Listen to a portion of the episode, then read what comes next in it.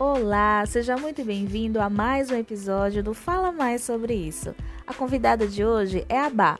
A Bá é uma artista paraense, cantora, compositora, professora e veio hoje aqui falar pra gente sobre o processo de criação da música O Salto. Fica por aqui. Fala mais sobre isso.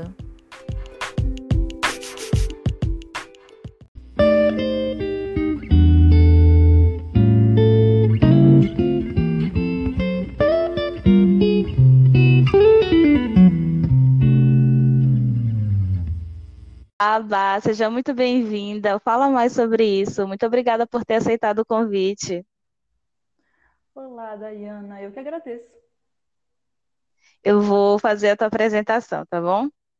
Uhum. Abá é cantora, compositora e instrumentista. Mulher preta de 25 anos, nascida em Ponta de Pedras, Ilha do Marajó. Compõe desde seus 14 anos é empreendedora e professora particular de violão, que em 2018 se graduou em licenciatura em música pela UFPA e atualmente é aluna do curso técnico em canto popular do EMUFPA e do curso de pós-graduação em musicoterapia do Instituto Carlos Gomes. Essa é a Bá, essa que é a, a tua carreira acadêmica, né? E eu queria, Bá, que você se apresentasse, falasse é, como que você se né, se expressa, né? Bar por bar. Como seria? Fala mais sobre isso. Olha, a Bar nasceu porque eu senti necessidade de falar é, de maneira musical sobre algumas percepções minhas sobre eu mesma e sobre as pessoas. Eu me considero uma pessoa que está sempre em busca de entendimento, sabe? Sobre sobre as coisas, sobre como a vida funciona, sobre os meus sentimentos. E essa busca minha acaba uh, aparecendo muito em tudo que eu faço, e principalmente na minha música, na minha expressão artística, no meu projeto de música autoral, principalmente. Sim. Uh, é, é até engraçado. Eu penso, tanto em quem eu sou, mas para mim é extremamente difícil falar sobre quem eu sou. Sempre é, é um exercício difícil mesmo. Quando me perguntam, meu Deus, o que, é que eu vou falar? A gente sempre acha que está faltando alguma coisa, né? Mas o que eu percebo que aparece aqui é o que está te tocando no momento. Então, foi o que foi importante para você falar sobre você mesmo agora, né? Do quanto que o autoconhecimento inspira a tua música. Exato. E eu sempre gosto de começar o episódio falando de onde que eu conheci, né, o meu convidado. E a Bá, a Bárbara, eu a conheci em Belém em 2016. Na oportunidade, eu participei do Coruni, que é o coral é, da UFPA, né? E você estava no curso de graduação de música ainda, né? Uhum. E hoje você já está formada, já está trabalhando com música autoral, é professora, continua estudando, né? Recentemente foi aprovada na pós de musicoterapia, fiquei muito feliz por você, Bá. Eu sei que é uma coisa que você queria muito. Obrigada. E hoje a gente vai fazer essa conversa. Imagina que a gente está ali naquele pôr do sol, lá no, na estação das docas, e a gente está tomando sorvete. Você gosta de cairu? Gosto. Qual o seu sabor preferido? Nossa, eu acho que eu não tenho um sabor preferido. Eu vou, assim, o que dá vontade de tomar na hora. Sim, eu sempre vou no de Romeu e Julieta. Eu amo é, doce com salgado, né? Então, queijo e goiabada, misericórdia. Eu conseguiria fazer um sorvete disso. E eu fico. Aí eu vou. Todas as vezes que eu vou lá, eu acabo pedindo mesmo, mas gosto muito também do de açaí ah, esqueci o nome dos outros, mas são, são todos bons, não tem como ser ruim aquilo. Enfim. Mas a ideia é que hoje a gente só vai ter uma conversa mesmo de como que é, o teu processo de autoconhecimento ele atravessa o teu trabalho. Tá bom, Uhum. Bárbara? Perfeito. Então vamos lá. É, eu criei junto contigo três perguntas norteadoras. Eu vou começar com essas perguntas, mas aí o que surgir no meio do caminho a gente vai compartilhando. A primeira pergunta, Bárbara, que eu vou te fazer é como que você conciliou, né, aí processo de autoconhecimento e música? Como que a música contribui no teu processo de autoconhecimento? Fala mais sobre isso. Olha, é, eu percebo que existe um padrão é, no meu processo de composição. É, por exemplo, eu leio um livro e aquele livro me traz várias ideias que me causam uma certa perturbação ou insights. E automaticamente eu quero cantar. Eu quero pegar esse ensinamento e não, é, a palavra não é traduzir, mas transformar o que eu aprendi em uma canção, sabe? Uh, é um, uma coisa que vem, assim, eu nem sei explicar exatamente por que eu quero fazer isso, mas parece que quando eu consigo, é, emerge um sentimento de realização. Sim. E é legal porque eu quero falar uma coisa, né, e quando eu escrevo, eu estou pensando em determinadas ideias, em determinados ensinamentos. Mas quando eu coloco no mundo e as, e as outras pessoas ouvem, uh, elas interpretam às vezes de outras maneiras, sabe? Uh, tipo, porque como a gente está falando de arte, tudo se torna muito subjetivo e simbólico. Uhum. Né? E cada um vai interpretar e sentir as, as palavras, as frases de uma determinada maneira. Uh, mas, pontualmente acontece de algumas pessoas saberem exatamente sobre o que eu queria falar. Isso também é muito legal. Mas, uh, no geral, é, o sentimento que eu queria causar, ele acontece nas pessoas. Às vezes as pessoas vêm com feedback nem como se ela tivesse entendido exatamente o que eu quis falar, mas como ela se sentiu, é, eu alcancei o meu objetivo em relação a isso, sabe? Quando eu percebo também que quando eu componho, eu dou uma desligada na mente racional, não sei se eu posso falar desse jeito. Sim. Mas o senso crítico abaixa, sabe? Uhum. E eu vi, vai emergindo várias ideias, assim, que de forma lógica eu acredito que eu não chegaria nessas ideias. De, uh, de forma racional eu não chegaria a elas. E é legal que eu fico mais relaxada e vai aparecendo várias coisas. E geralmente depois que eu coloco no papel, eu faço uma revisão do que eu disse. Uh, e às vezes eu me assusto, nossa, eu tô falando isso aqui.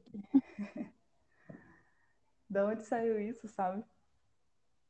Uh, e tem umas coisas que são bem fortes para mim, que na hora da composição nem era tão forte assim, sabe? Era só um, alguns versos ali.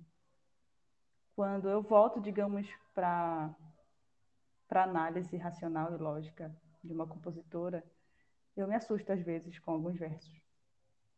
Uh, e eu acabo interpretando algumas canções como se fossem mensagens de uma parte minha, mais profunda, para uma parte mais consciente, sabe? Uhum. Não sei se estou me fazendo entender. Estou sim. É, eu estou entendendo que o objetivo da tua música é principalmente produzir algum efeito, algum sentimento nas pessoas, né? Eu acho que é uma forma até de talvez aproximar o que essas pessoas sentem. É, se elas não entravam em contato com isso antes, a tua música poderia ajudar nesse processo, né? E esse processo de, de criatividade muito muito bacana, né? A, a, criatividade ela não surge do nada. Você consome alguma coisa e aí você consegue produzir coisas novas. Então você lê um livro, como você disse, né? Ouve outros autores. Isso vai te dando repertório para criar mais, né? Uhum. E bem legal o que eu acho que você falou é, é como que depois que você consome essa literatura, esse livro, esse filme, essa música, você escreve, né? Você compõe. E eu acho que isso é uma forma perfeita de você registrar o que você aprendeu. Eu acho que é. Eu, eu gosto muito de fazer isso. Então, eu escuto uma música, vejo um filme, leio um livro. A forma de, de concretizar essa aprendizagem geralmente é falando isso na sala de aula ou aplicando isso na sessão com os meus clientes ou produzindo um post no Instagram. Isso me ajuda ali a, a consolidar essa, essa aprendizagem. Eu acho que você faz isso compondo, faz sentido? Total, sim, registrar. E eu acho perfeito quando eu canto a música e eu lembro dos momentos em que eu estava lendo o livro, sabe? Hum? E torna tudo muito conectado, muito uh, especial mesmo. Eu cantar e lembrar dos trechos que eu estava lendo. Cada vez que eu canto a música, parece que eu lembro do que eu aprendi e aquilo fica cada vez mais registrado. Uh, sentimentalmente, até fisicamente também, sabe? Sim, sim. Uma forma de reafirmando, validando o que você sente. É, você falou uma coisa bem legal, que é que às vezes você revisa o que você escreveu e se surpreende com alguns versos. Tem algum verso assim que tu lembra, pode falar agora que te marcou bastante, você se surpreendeu? Tem o refrão de Eu Salto, Uhum, quando fala a palavra monstros, né? sim, E eu aceito cada monstro que há em mim e já não me sinto só. perfeito. A palavra monstro, quando- depois que eu fiz essa análise né, mais lógica e consciente, eu percebi que a palavra monstro já não tem o mesmo peso que antes tinha. Uhum, Eu percebi que eu, eu posso. Essa frase pode soar muito impactante para algumas pessoas. E por elas ouvirem essa palavra monstro e estar conectado ah, culturalmente com uma coisa ruim, uma coisa obscura. Mas para mim não tem. Quando eu canto, eu parece que eu estou falando de partes de mim que até são ah, que eu me já me relacionam, sabe? São interessantes, né? É, sim. E eu percebo que às vezes eu uso algumas palavras que soam fortes para as outras pessoas, mas que para mim nem tanto, sabe? Ah, para mim já não tem o mesmo peso, o mesmo valor que culturalmente ah, se dá, sabe? É, essa É, frase é é uma das que eu mais gosto. Essa reflexão é ótima. Eu lembrei que na ACT, que é a terapia de aceitação e compromisso, a gente trabalha muito a questão da desfusão. A gente se, se funde muito ao significado das palavras. E tem até um exercício que a gente pode fazer, por exemplo, pegar a palavra monstro, e se você repetir monstro, monstro, monstro, monstro, monstro, vai chegar um momento que você perde totalmente o significado do que, é monstro. Então, se antes ela produzia medo, você para de sentir esse medo, porque você vai ficar sob o controle apenas do som. Monstro, monstro, monstro. No final você fala, gente, que palavra estranha. Então talvez tenha sido essa tua experiência, Bad, de tanto você entrar de fato em contato com os teus monstros e colocar isso na tua música, é, perdeu aquele significado que antes era associado a algo negativo. É só um som, é só mais uma palavra. É parte de ti, né? E. Inclusive, a gente sofre, nosso sofrimento e adoecimento psíquico tem a ver com o fato de nós sermos seres de linguagem, do quanto que o significado das palavras podem nos causar sofrimento. Uhum, perfeito. É um processo de esvaziamento também Sim, de- dos, dos significados, né? sim, sim. Muito interessante. para dar outros, lugar a outros, que você falou que as pessoas vão tendo efeitos, vão percebendo, né, efeitos diferentes. Você escreveu com uma ideia, mas aí as pessoas vão recebendo e sentindo coisas diferentes. Você compartilhou o link do seu clipe é, com algumas pessoas. Você percebeu que teve um padrão ou as pessoas foram sentindo coisas diferentes? O que, que foi mais inusitado assim que te compartilharam? Um, inusitado, acredito que não. Algo que eu tenha percebido como inusitado, mas uhum. eu percebi um padrão sim uh, dos feedbacks. A palavra vulnerabilidade apareceu uhum. Sim. várias vezes. E é uma coisa que eu ainda não, essa palavra que eu lembre, eu ainda não tinha colocado de maneira clara na divulgação ou na mensagem dessa música. Uh, e eu achei que quando eu recebi esses feedbacks com, com esse termo, foi tipo, é isso, eu, eu uhum. alcancei o meu objetivo. Porque é sobre isso, né? Sobre estar mais vulnerável e ter coragem de se conectar com alguns temas, com alguns sentimentos que a gente veio fugindo, que é um processo que eu considero é, bem vulnerável. A gente, se, a gente se coloca num, num lugar um tanto desconfortável, mas que é preciso. E foi isso. Quando as pessoas ah, me deram feedback com esse termo, eu achei muito massa, porque era bem isso que eu queria passar mesmo. Bacana. O legal é que você não colocou essa frase, é, não falou explicitamente, ei, gente, essa música aqui é sobre vulnerabilidade. Mas como você falou do que você estava sentindo, as pessoas se conectaram com a tua vulnerabilidade. Então, isso é muito massa. Muito massa mesmo. Exatamente. Ok, vamos aqui para a próxima pergunta que eu acho que tem a ver com isso que a gente já está falando, é qual o papel do enfrentamento da dor, né, do, desse encontro com o desconforto no processo de autoconhecimento para ti. Fala mais sobre isso.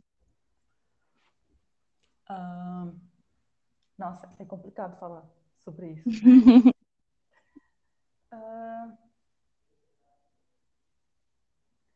pois é, eu, como a gente já conversou outro dia, eu Sim. percebo alguns padrões. Eu estou sempre me observando.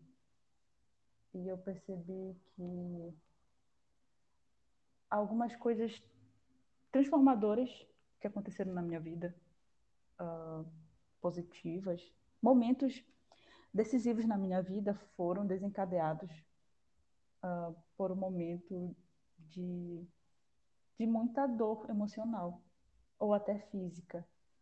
Um, por exemplo, no início desse ano, eu comecei a cuidar mais da minha saúde. Uh, fazer academia, ir na nutricionista, me, me alimentar uhum. melhor.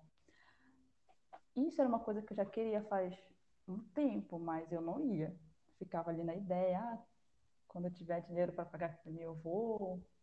Quando eu puder, eu vou. Mas, é, com o lance da pandemia e várias coisas acontecendo, é, tipo, eu tava começando a me sentir muito mal, fisicamente, emocionalmente, pá. E eu percebi que se eu não fizesse alguma coisa, eu ia me lascar muito.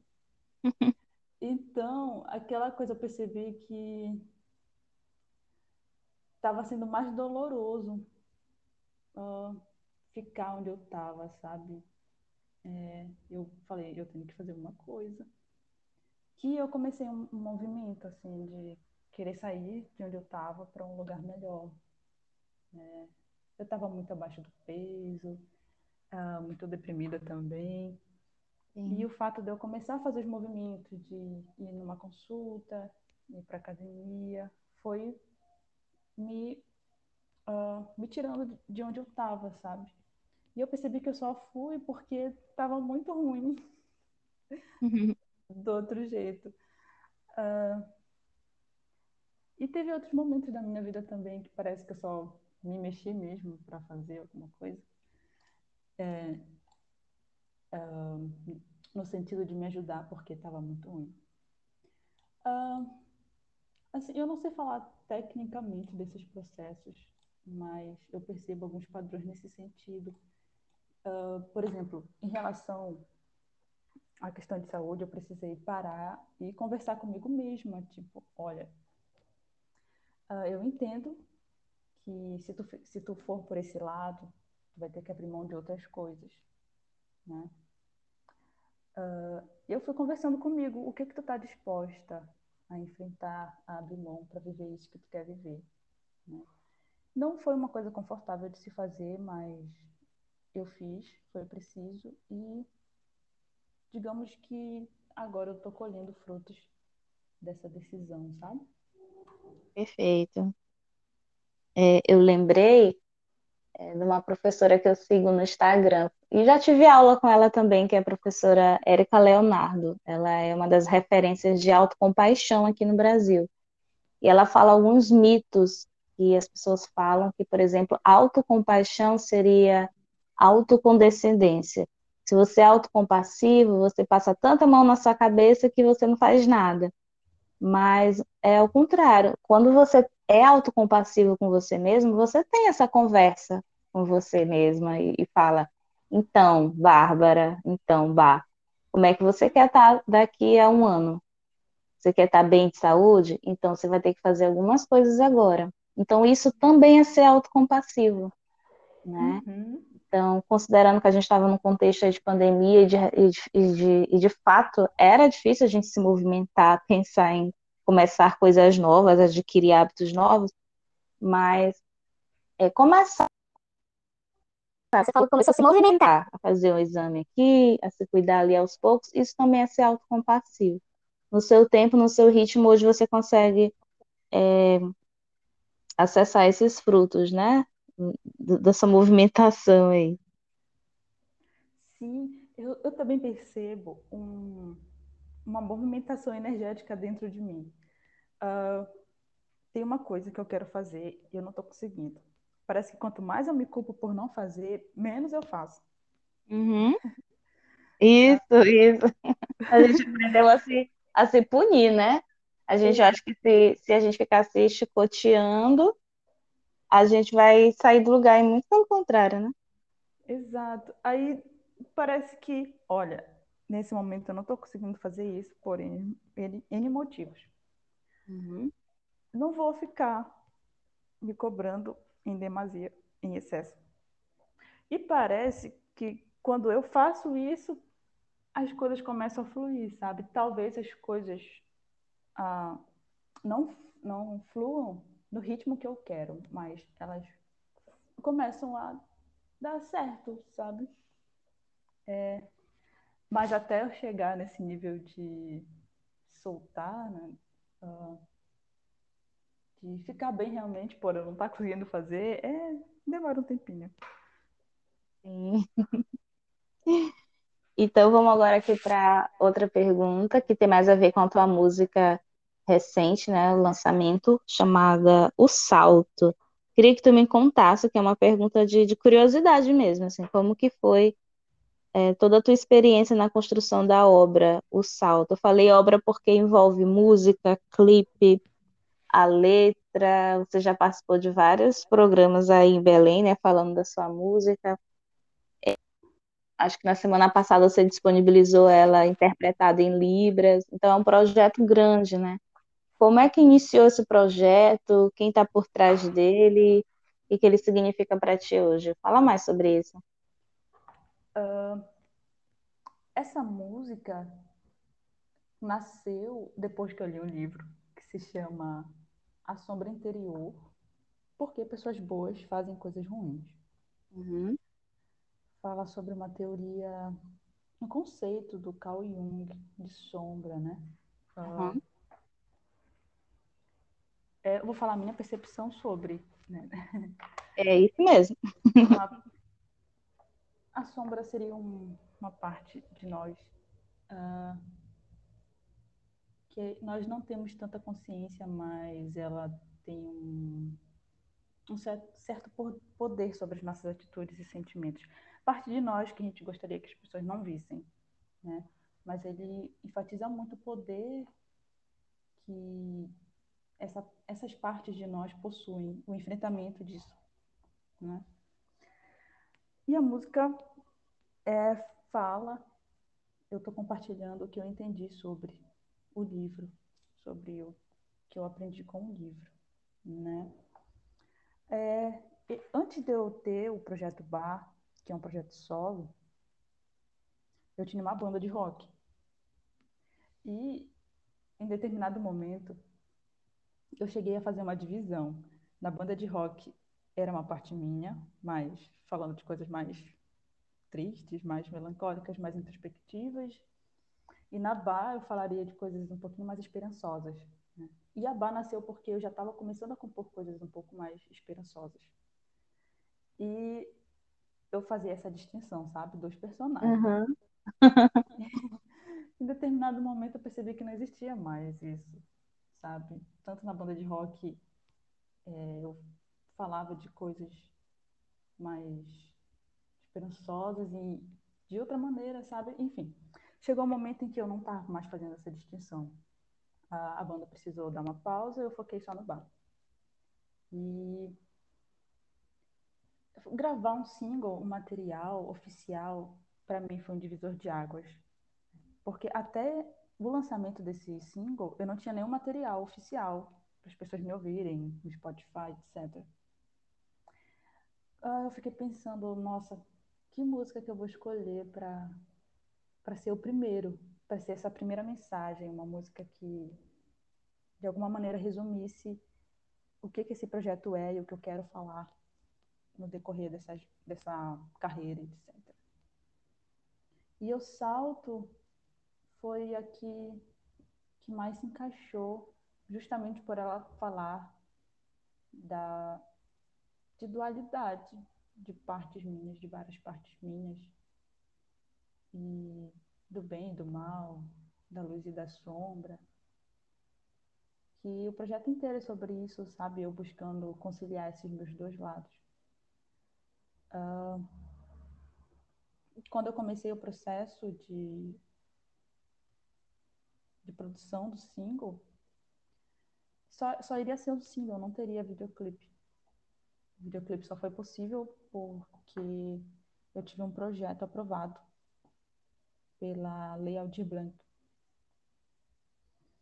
Uh, e foi uma surpresa, eu não imaginava que chegaria a esse ponto de ter um videoclipe e de eu poder compartilhar na televisão e no rádio sobre ela, sobre essa música. Tomou uma dimensão que eu realmente não esperava. Talvez, se eu soubesse a dimensão que ia tomar no início, eu não faria nada. Seria um monstro que tu ainda não conhecia e tu ia recuar, né, Vá? É, exato. Enfim, eu me conheço. uh, e foi isso. Foi interessante que eu comecei a fazer o arranjo com, com os amigos. No, quando eu comecei, eu não sabia como eu ia produzir a capa, se eu ia contratar alguém, se eu fosse contratar, como é que eu ia pagar. Até que surgiu um, um sorteio no Instagram de um carinha que é da artes visuais. E eu não ganhei o sorteio. Mulher, tu tava com ganhador aberto. Como é? Tava com ganhador aberto. A gente usa essa expressão aqui no Maranhão. Tava com muita sorte. Exato. Aí eu aproveitei o prêmio e, e fiz a capa do single. E as coisas foram acontecendo, sabe? Foram aparecendo uhum. novas oportunidades. Eu fui abraçando, com medo mesmo. Uh, quando saiu o resultado do, do prêmio, eu não sabia muito bem o que fazer, até que eu encontrei a Joyce Cursino que ela tem uma produtora audiovisual chamada Negritar. É, 100%, da equipe é preta, de pessoas pretas. E ela me acolheu, sabe? Me acolheu a minha ideia e começou a fazer as coisas acontecerem e tal. Ela foi a diretora do videoclipe. E eu percebi que no decorrer do processo, meu estado emocional também foi melhorando, sabe? Por eu Sim. estar tendo trocas com as, com as pessoas da produção, trocando ideia. Uh, fazendo reuniões e poder conversar sobre tanto a mensagem quanto, quanto outras coisas, sabe? Mesmo que de forma online. Eu fui percebendo que uh, o desejo de colocar esse trabalho no mundo também foi me tirando de um lugar é, de um lugar uh, negativo entre aspas, né? De um estado negativo. Sim. Uh, e quanto mais esse processo ia se desenrolando, mais a música fazia sentido. A cada a cada desafio que ia aparecendo no decorrer do caminho, eu tinha que me voltar para a mensagem da música é, lembrar do porquê eu estava fazendo, é, perceber que eu estava com medo, porque eu estava com medo de algumas coisas, e sempre tendo que voltar, me voltar para mobile data turned off. Oi? Pode continuar, foi o, o ah. coisa do Google que acionou aqui. uh, Pois é, tudo começou com um single, não teria videoclipe, depois as coisas foram acontecendo.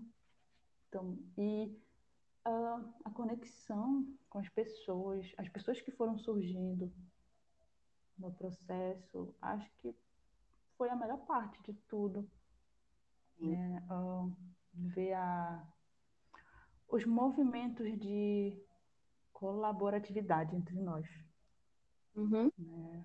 Principalmente quando eu lembro da, das pessoas uh, que fazem parte da Negritar, do quanto elas queriam também ver o resultado e entregar um bom resultado. Uh, foi, foi um processo em busca do nosso melhor, sabe? Isso foi muito louco eu perceber que até então era só eu e eu, né, fazendo as coisas. E para produzir um videoclipe nessa dimensão precisaria de uma equipe, de uma equipe, tipo. E a equipe apareceu e acho que aconteceu da melhor maneira possível, sabe? Uh, não sei se eu respondi a tua pergunta. Respondeu sim. É, e a reflexão que eu estava fazendo aqui é que, na verdade, esse passo que tu deu foi muito importante, porque é preciso se expor para as coisas todas começarem a acontecer, né? Então, desde lá, a tua disposição em ler um livro, compor uma música, se inscrever lá no, nos concursos, se inscrever no edital, eu falei que foi sorte, mas eu sei que tem muito trabalho e a tua coragem em se expor, porque aí você vai controlando o controlável, né? Você controla aquilo que você consegue fazer e as coisas vão acontecendo. Então, muito obrigada, Bárbara, por ter tido coragem, porque aí a tua música ela faz muito sentido para muita gente. Eu já encaminhei ela para vários clientes, justamente para acomodar essa ambivalência que o ser humano tem. A gente tem partes legais e partes não tão legais. E não dá para uhum. diferenciar, é, não dá para separar, na verdade.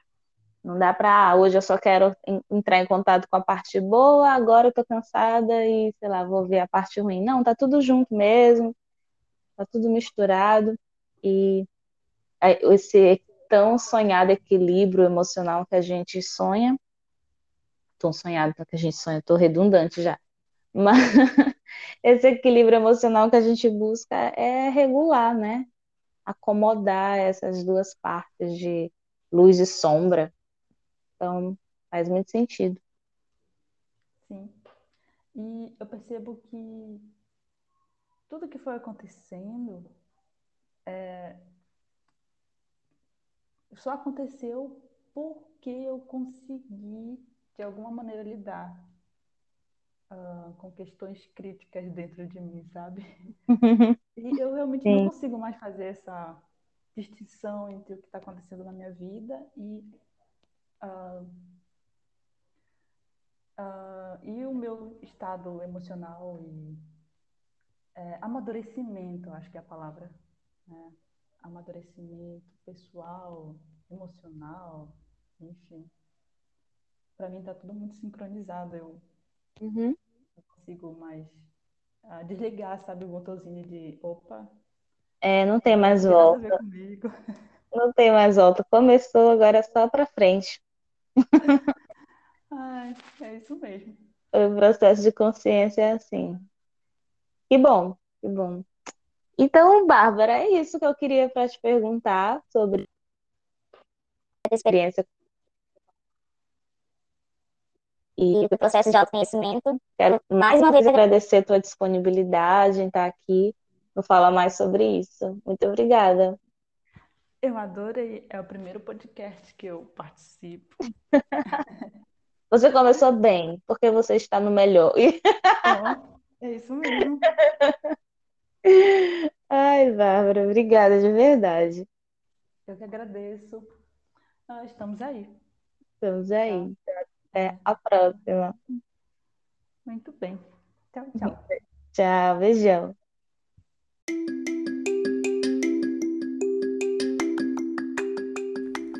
Gostou desse episódio? Então compartilhe com seus amigos. Me segue também no Instagram. Eu sou arroba Gomes Santos. Até o próximo. Fala mais sobre isso.